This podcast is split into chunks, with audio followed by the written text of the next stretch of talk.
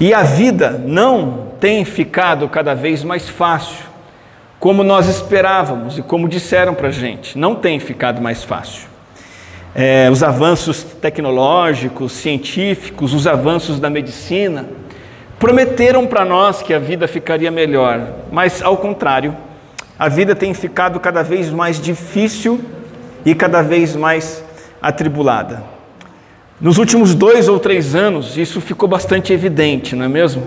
Como a vida tem complicado. Isso não é novo para nós, não deveria ser. Jesus diz assim: que no mundo nós passamos por aflições e disse para termos coragem, diz ele: Eu venci o mundo. O Senhor alertou que, que seria assim, portanto, o crente que se surpreende com os problemas da vida, ele é um crente desavisado. Que Jesus avisou que as coisas iam ser difíceis. Paulo, inclusive, o apóstolo, disse que os problemas seriam é, um, um aviso do fim dos tempos. Mas você precisa saber disso. Ele escreve: Nos últimos dias sobrevirão tempos difíceis, 2 Timóteo 3:1. O aumento das tribulações é sinal e aviso do fim dos tempos. Que exemplos de problemas nós percebemos? Guerras, guerras internacionais que nos chocam emocionalmente, de alguma forma atingem também o nosso bolso. E essas guerras não são só internacionais. No Brasil existem comunidades, né, as chamadas antigas favelas, que estão frequentemente em guerra. A guerra é uma realidade. Disseram que depois da pandemia o ser humano ia é, se tornar mais pacífico. Assim que a pandemia começa a acabar, começa uma guerra. Tragédias naturais angustiam a todos, atingem pessoas que muitas vezes nós conhecemos. Muitas dessas tragédias atingem a nós mesmos, não somente Petrópolis, Bahia. Não muito tempo atrás vocês se lembram que um vendaval causou um estrago aqui em Morungaba, em Campinas? O mercado de trabalho, o emprego, a vida profissional estão, estão cada vez mais difíceis do que em anos anteriores. E isso você junta com o aumento do custo de vida. Ninguém mais está aguentando colocar combustível no carro e muita gente não aguenta nem comprar botijão de gás. E isso tem sido uma crise séria para muitas famílias perto de nós e talvez nossas próprias famílias. Você sabe quanto é a cesta básica paulistana agora? Quanto está em 2022? Uma cesta básica um pouquinho mais completa para o mês? 700 reais. Isso muitas vezes é o salário inteiro ou metade do salário de uma pessoa. São tribulações, dificuldades. Multiplicam-se também doenças físicas. O câncer é uma doença que assusta e, e que continua se proliferando, fora outras. Mas existem também doenças mentais e emocionais que, essas sim, estão tomando conta de milhares e milhões de pessoas ansiedade, depressão. Brigas familiares, relacionamentos interpessoais complicados. As crises na família são quase que uma rotina para muitos. Muitos casamentos sempre por um fio, divórcios acontecendo, atrito entre pai e filho, e o desgaste disso tudo é enorme. Por que, que eu estou dizendo tudo isso? Porque, por um lado, nós não podemos negar ou fugir da realidade das tribulações da vida. E, por outro lado, não podemos assumir uma postura de que é possível não ter tribulações muito menos cair na falsa mensagem do Evangelho de muitas igrejas que diz que se você for um crente fiel, um cristão fiel, dizimista, você não vai ter problemas. Isso é mentira. Então o que cabe a nós? Nós sabemos que o Senhor nos chama a fazer alguma coisa. Na verdade, várias coisas. Ele nos chama a orar pelos aflitos. O nosso ministério de oração aqui na igreja tem sempre nos motivado a isso, tem sempre trazido ah, desafios de oração por pessoas necessitadas. O Senhor nos chama para suprir necessidade das pessoas. Como igreja, a gente costuma fazer isso. Quando alguém de nós tem uma necessidade, nós socorremos à medida do possível. Quando uma necessidade fora de nós surge, nós também tentamos tomar alguma iniciativa, como recentemente fizemos com o caso de Petrópolis. E ajudar e fazer alguma coisa em prol dos necessitados é algo que traz benefícios extraordinários. Quando ajudamos a quem precisa, em primeiro lugar, nós nos tornamos imitadores de Cristo. Porque Jesus era, era movido de compaixão pelos que sofriam. Em segundo lugar, nós glorificamos a Deus. Quando fazemos a vontade de Deus, que é socorrer necessitados, nós agradamos a Deus, nós glorificamos a Deus. Socorrer quem sofre agrada a Deus. Em terceiro lugar, nós encorajamos os necessitados, fortalecemos os necessitados e suprimos suas necessidades para que deixem de ser necessitados. Em quarto lugar, nós deixamos um legado duradouro. O que, eu quero dizer com isso?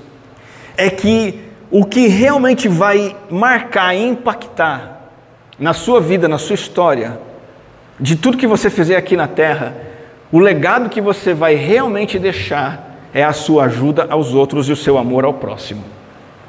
Uma vida voltada para si mesma, egocentrada, satisfazendo apenas os próprios interesses, não vai fazer diferença para ninguém, não vai impactar nada e tampouco vai trazer sentido para a nossa vida. Mas quando nos dedicamos a socorrer quem precisa, nós vamos deixando um legado duradouro. Eu tenho muitas lembranças do ministério pastoral com a crise nesses 20, 20 e poucos anos pessoas que ministramos, pregamos, ensinamos, aconselhamos. Mas as pessoas que mais se recordam de nós e vira e mexe falam comigo pelas redes sociais são pessoas que nós ajudamos em algum momento de necessidade. Essas foram a que nós, a que nós mais marcamos. Alguém numa crise conjugal, alguém passando por uma necessidade material, alguém com uma, com uma dificuldade emocional, psicológica profunda. Esse, esse impacto é o, é o que mais fica. Nós também, quando ajudamos os necessitados, provamos que a nossa fé é verdadeira, que nós somos crentes de verdade. Você deve se lembrar que lá em Mateus 25, as ovelhas que serão colocadas à direita de Jesus são aquelas ovelhas que deram pão ao faminto, água ao sedento, hospedagem ao desabrigado, roupa ao despido, visitaram enfermos e presos. Jesus diz: entrem no, meu, no, no, no gozo do Senhor, no, na, na glória eterna, porque eu estive preso, vocês me visitaram. Eu tive fome, vocês me deram de comer. Nós provamos que somos crentes quando fazemos o bem ao próximo. E assim, nós também damos bom testemunho do Evangelho ao mundo, porque socorrer necessitados é uma forma de abrir portas para proclamar a palavra.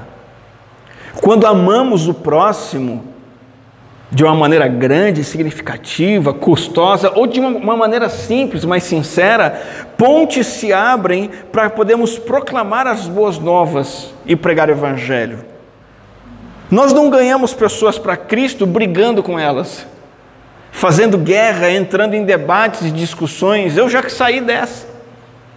Já entrei, já fiz a burrada de entrar num projeto evangelístico de discussão, de debate, não funciona. Nós abrimos portas evangelísticas através do amor, da compaixão. Nessa série de mensagens, a quem você segue, estamos aprendendo a seguir gente que foi dedicada a Cristo, lá em Colossos e na região do Império Romano que Paulo menciona em Colossenses 4. Paulo cita dez nomes de pessoas ali que se colocaram debaixo do senhorio de Cristo e deram exemplo de vida cristã para nós seguirmos. E hoje, no capítulo 4, nós chegamos no versículo 10, a um homem chamado Aristarco. Aristarco. Ele nos conduz e nos inspira a fazer algo em prol dos afligidos por, por dificuldades. Veja na sua Bíblia o versículo 10 de Colossenses 4, vou ler a primeira parte do versículo e o final do 11. Colossenses 4, 10 diz assim: acompanha aí a leitura. Aristarco, que está preso comigo, manda saudações. E lá no verso 11, na parte final, diz assim: Estes são os únicos da circuncisão que cooperam pessoalmente comigo pelo reino de Deus. Eles têm sido meu consolo. Uma vez perguntaram para um terapeuta profissional, excelente, cristão, piedoso, sério, um médico analista, o que deveria fazer uma pessoa que estivesse à beira de um colapso nervoso? Pessoa que estivesse ansiosa, deprimida, angustiada, com pensamentos suicidas. E ele não disse, essa pessoa precisa aprender a se amar mais. Não. Ele não disse que essa pessoa precisa de fazer terapia. Também não. Ele não receitou a primeira, num primeiro momento que a pessoa tomasse calmantes. Também não. Na verdade, ele disse assim: essa pessoa, o que ela tem que fazer é sair de casa, fechar a porta, procurar alguém mais aflito do que ele, ainda mais necessitado, e procurar suprir e ajudar essa pessoa. Sair para fora de nós mesmos e começarmos a praticar o primeiro e o segundo mandamento do Senhor: ama a Deus com tudo que somos e ama o próximo como a nós mesmos. Aristarco, como você pôde perceber aí, é um amigo na tribulação, é um exemplo para nós. Aristarco na Bíblia, e eu quero trazer algumas informações que estão em outros versículos do Novo Testamento, não só nesse que lemos, é, lá em Atos mostra que ele era de Tessalônica, uma outra cidade, ele não é de Colossos. Esse nome dele é um nome grego, Aristarco, mas ele é judeu, porque Paulo diz que ele é da circuncisão. E você vai perceber que Aristarco é um dos mais constantes e fiéis companheiros de Paulo no seu ministério, um cooperador mesmo. E eu vou mostrar rapidamente para vocês quatro demonstrações de compromisso deste homem, em Éfeso, na Macedônia, em Jerusalém e em Roma. Começando em Éfeso, há uma captura e prisão. Então, Paulo pregou o evangelho em Éfeso, uma cidade extremamente idólatra, e isso trouxe prejuízo para o comércio religioso da cidade, porque eles vendiam imagens da deusa Diana, e aí pessoal começou a parar de comprar essas imagens. O que, que resultou? Resultou numa revolta contra Paulo, contra a sua equipe. E a Bíblia diz que a confusão se espalhou pela cidade e todos juntos foram correndo para o teatro, arrastando consigo os macedônios Gaio e Aristarco, companheiros de Paulo. Aristarco foi capturado por uma multidão enfurecida. Ele foi agarrado, levado para o teatro. O teatro da cidade não era o local de uma apresentação. Eles não acharam que o Aristarco era um ator que ia se apresentar no teatro. O teatro era um local de deliberações. Deus interveio, o tumulto acabou, Aristarco foi solto, nada pior aconteceu com ele. Mas ele arriscou a vida dele numa conspiração. Eu fico perguntando o que eu e você faríamos na nossa vida cristã se sofrêssemos um atentado desses? A gente pularia fora do barco, não pularia? Pelo amor de Deus. Os caras me arrastaram, me levaram para o teatro, queriam me matar. Eu não quero mais saber disso. Mas Aristarco não fez isso. Ele não somente continuou, como enfrentou um outro problema na Macedônia. Ele passou por, junto com Paulo por uma ameaça de conspiração. Então ele está fazendo uma viagem com Paulo da Grécia para Macedônia e houve essa ameaça que Atos capítulo 20 nos conta, né? Quando estava para embarcar rumo à Síria, houve uma conspiração por parte dos judeus contra ele. Então decidiu voltar pela Macedônia. Acompanharam-no Aristarco e Secundo de Tessalônica. Então, debaixo de sombras de ameaças de uma conspiração, ele se manteve junto do apóstolo. Ele enfrentou essa grave ameaça junto com Paulo. Depois de Éfeso e da Macedônia, há um problema em Jerusalém, uma, o que eu chamo de condução coercitiva. Vocês devem se lembrar quando o ex-presidente Lula foi levado para a prisão, foi usado muito esse termo, né? Condução coercitiva. É quando a pessoa não se apresenta para a justiça para ser presa, ela é levada. Isso aconteceu com Paulo. Paulo foi levado preso de Jerusalém sob custódia, numa viagem extremamente turbulenta até Roma, para ser julgado em Roma. Isso nos conta Atos 27, vou ler para os irmãos. Quando foi decidido que devíamos navegar para a Itália, entregaram Paulo e alguns outros presos a um centurião chamado Júlio, do batalhão imperial, embarcando num navio de Adramítio, que estava de partida para costear a província da Ásia, fizemos-nos ao mar, indo conosco Aristarco, um macedônio de Tessalônica.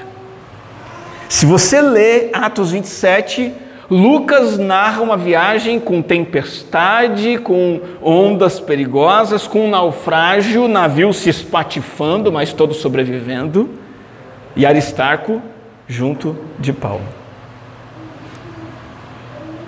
Éfeso, Macedônia, Jerusalém e por fim Roma. Em Roma, Aristarco é companheiro de cela de Paulo. Como nós lemos no versículo 10, Aristarco que está preso comigo manda saudações. Nós não sabemos ao certo se Aristarco estava acompanhando Paulo sem ser prisioneiro ou se ele era um prisioneiro junto com Paulo, não temos certeza disso. Seja qual for a situação, ele estava junto de Paulo, apoiando Paulo num dos momentos mais difíceis do apóstolo, a prisão romana, aguardando inclusive o julgamento de César que poderia ser um julgamento de sentença de morte. É interessante que ele manda saudações, isso nos mostra uma coisa: ele não está revoltado na prisão. Ah, não quero saber mais desse povo, não, que droga, não vejo hora de sair dessa cadeia aqui. Não. Ele não está lá pensando em si, em si mesmado, aflito com as adversidades. Ele não está lá desanimado, amargurado com o evangelho, com a igreja, dizendo que está tudo errado. Ao contrário, ele continua querendo o bem do povo de Cristo, da causa de Cristo e do próprio apóstolo. Sabe, o egoísmo, a autossatisfação, nos levam a perguntar: o que é que eu ganho com isso? Que vantagem tem para mim? Por outro lado, o compromisso de amor ao próximo sempre pergunta diferente. Pergunta: o que eu posso fazer por você? É como o nascimento de um filho, um bebezinho, principalmente o primeiro. Essa semana eu me lembrei disso. Nossa cunhada teve o primeiro bebê. Quando o filho nasce, as noites tranquilas desaparecem. E a mãe, o pai levanta a qualquer hora da noite para alimentar o bebê. Não porque é agradável perder o sono, não é. Mas o amor quase que nos obriga, nos impele, nos, nos constrange, como diz Paulo. Porque quando amamos, nós esquecemos de nós mesmos devido ao compromisso que temos com a pessoa a quem amamos. E isso é libertador. E assim foi Aristarco, um amigo presente nas horas de tribulação. Esses versículos de Colossenses mostram para nós, pelo menos, duas marcas de um cristão que é amigo na tribulação. Eu queria que você quisesse ser amigo dos outros nas suas tribulações. E para isso você tem que ter essas duas marcas. Paulo disse que Aristarco estava preso com ele, mandando saudações, e que ele era um judeu, né, um, um da circuncisão, que cooperava pessoalmente com ele pelo reino, que era um consolo para Paulo. Então, se você quer ser um cristão amigo na tribulação, em primeiro lugar, você precisa ter compromissos com Jesus Cristo. Aristarco era um fiel amigo E isso fez dele um amigo fiel. Aristarco era fiel a Cristo e amigo. E como amigo, então, ele era um amigo de verdade. Aristarco tem um compromisso robusto com Cristo, consistente com Jesus, um compromisso inflexível. Mesmo açoitado por qualquer tipo de dificuldade na vida cristã, ele não recua, ele não foge, ele não reclama, ele não abandona, ele caminha e vai até o fim. O nível, né, o alvo da dedicação de Aristarco era antes e acima de tudo a Cristo, a causa de Cristo. Em primeiro lugar, não a Paulo, não aos, a Lucas, aos outros companheiros. Ele cooperava com Paulo ao reino. E sabe o que é interessante ver nesse relato? Que o compromisso radical e sacrificial com Cristo não é só para os apóstolos, os pastores, os missionários, os mártires, é para todos os crentes, é para um Aristarco também, um homem de quem a gente sabe pouca coisa. Mas o compromisso dele com Cristo é o mesmo de Paulo. Embora não tivesse os dons que Paulo tinha, dons espirituais concedidos pela graça de Deus, mas o compromisso era o mesmo.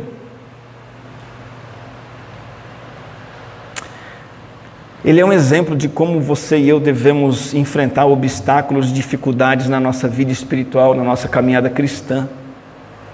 É muito fácil, muito comum o crente desanimar, deixar de ir para a igreja, deixar de contribuir, deixa de evangelizar, deixa de vigiar e se entrega a uma vida de pecado. Mas não pode. Ao invés de desanimar e esfriar, nós precisamos, através das tribulações, amadurecer. Através das dificuldades, nos inspirarmos, nos incendiarmos. Porque a caminhada com Jesus nunca foi, não é e nunca será como um passeio no parque de diversões.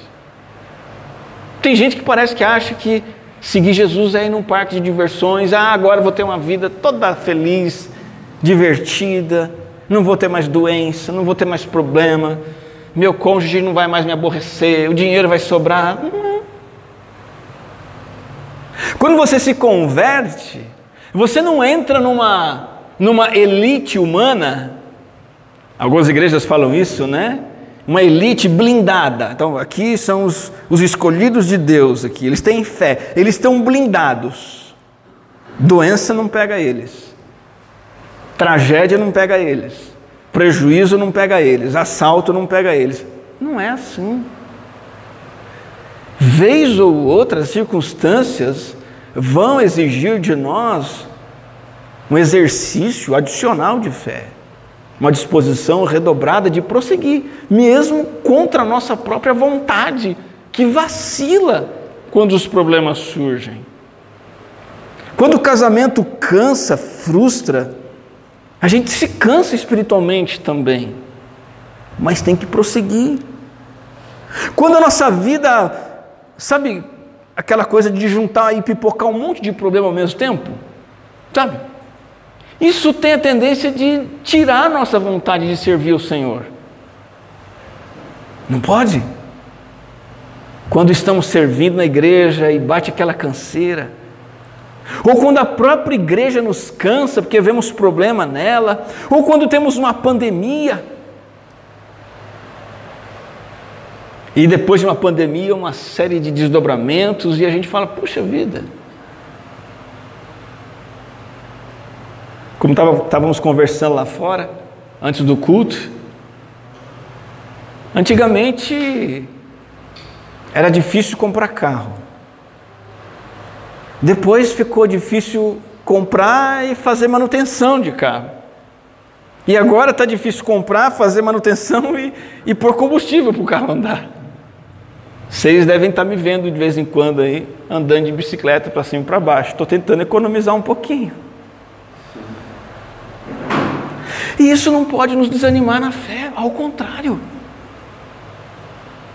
Porque a verdadeira vitória em Cristo não é uma vida sem problema. A verdadeira vitória é perseverar em meio aos problemas na fidelidade a Cristo. Então, primeira característica do cristão que é amigo na tribulação é que, em primeiro lugar, ele mesmo é fiel. Ele mesmo, na hora da tribulação, continua firme com o Senhor. E aí vem a segunda marca, que é a marca do companheirismo fiel. A partir do momento que eu sou um fiel amigo, eu me torno um amigo fiel.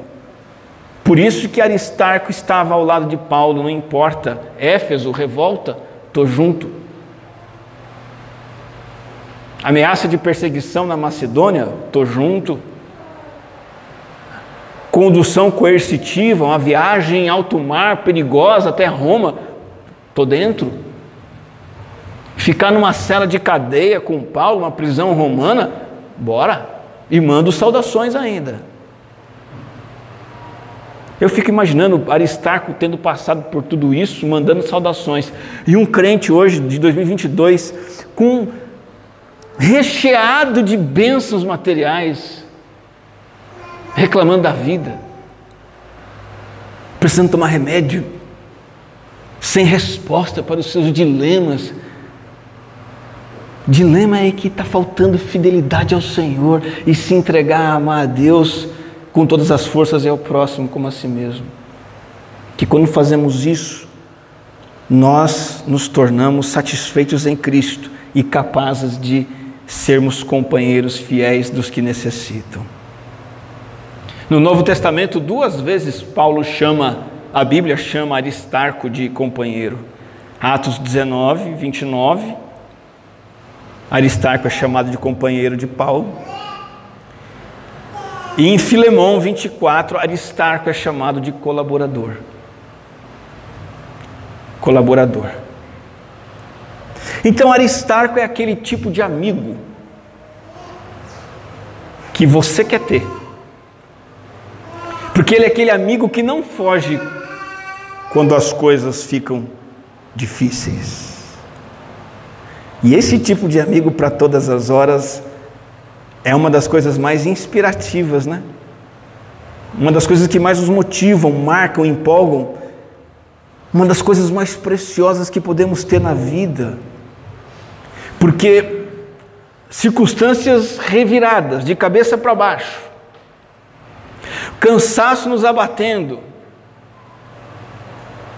acontecimentos frustrantes, decepcionantes, no meio disso tudo, ter aquele amigo fiel do nosso lado, às vezes é a única coisa que nos dá força para prosseguir. Às vezes é a única coisa que temos na hora da aflição. É bom ter um amigo assim, mas é necessário sermos cristãos, amigos na tribulação. E o Senhor está chamando você e a mim para sermos cristãos, amigos dos atribulados. A resposta de Jesus para o sofrimento das pessoas, muitas vezes, é uma só: o amor e a compaixão demonstrado pelos seus discípulos. Eu vou repetir isso porque isso é a ideia central dessa mensagem a resposta de Jesus para o sofrimento ao nosso redor é você. Sou eu. Aristarco é a resposta de Jesus aos que sofrem. Conta-se que um professor de sociologia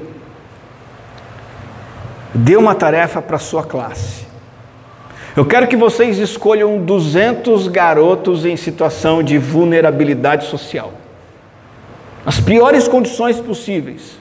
Eu quero que vocês estudem o lar dessa criança, dessas crianças, o ambiente de vida e educação, e que vocês façam uma estimativa de quantos dessas crianças, desses 200 meninos, vão se tornar criminosos por causa do meio em que vivem.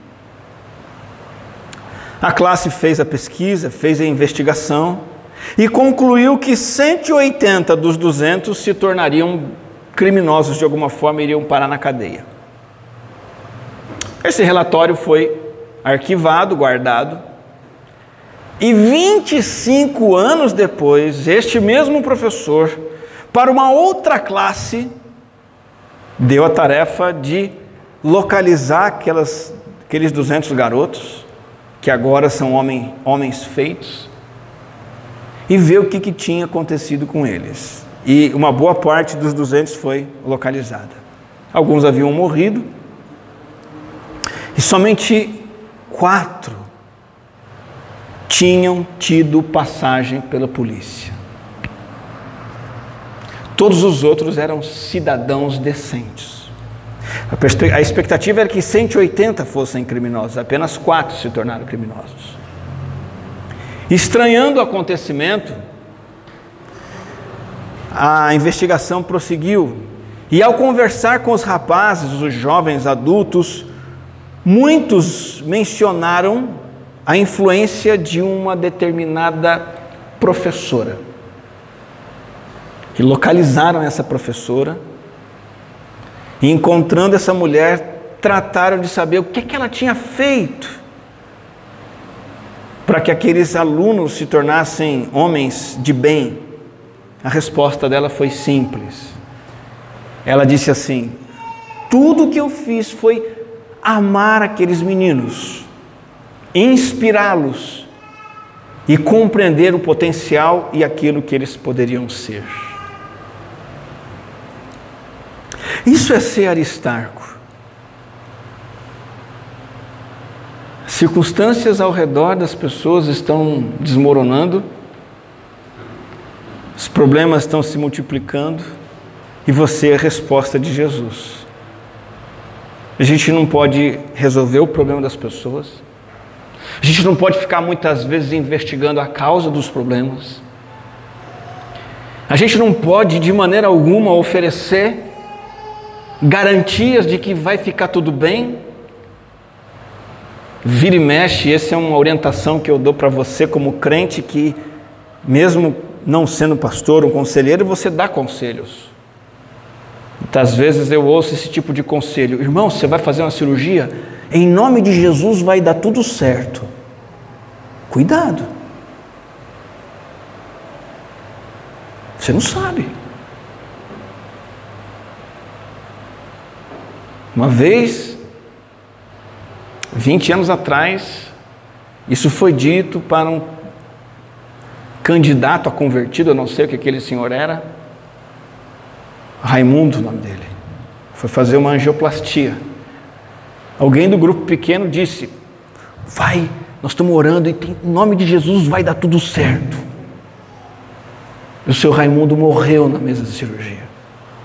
Nós não podemos dizer isso e não podemos ter essa certeza. A única coisa que nós podemos fazer é imitar o Aristarco.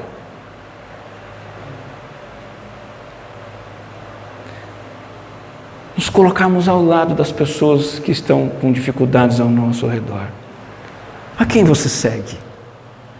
Esse é o cristão de hoje, a quem você deve escolher seguir. Seja a resposta de Jesus aos que sofrem. Vamos orar.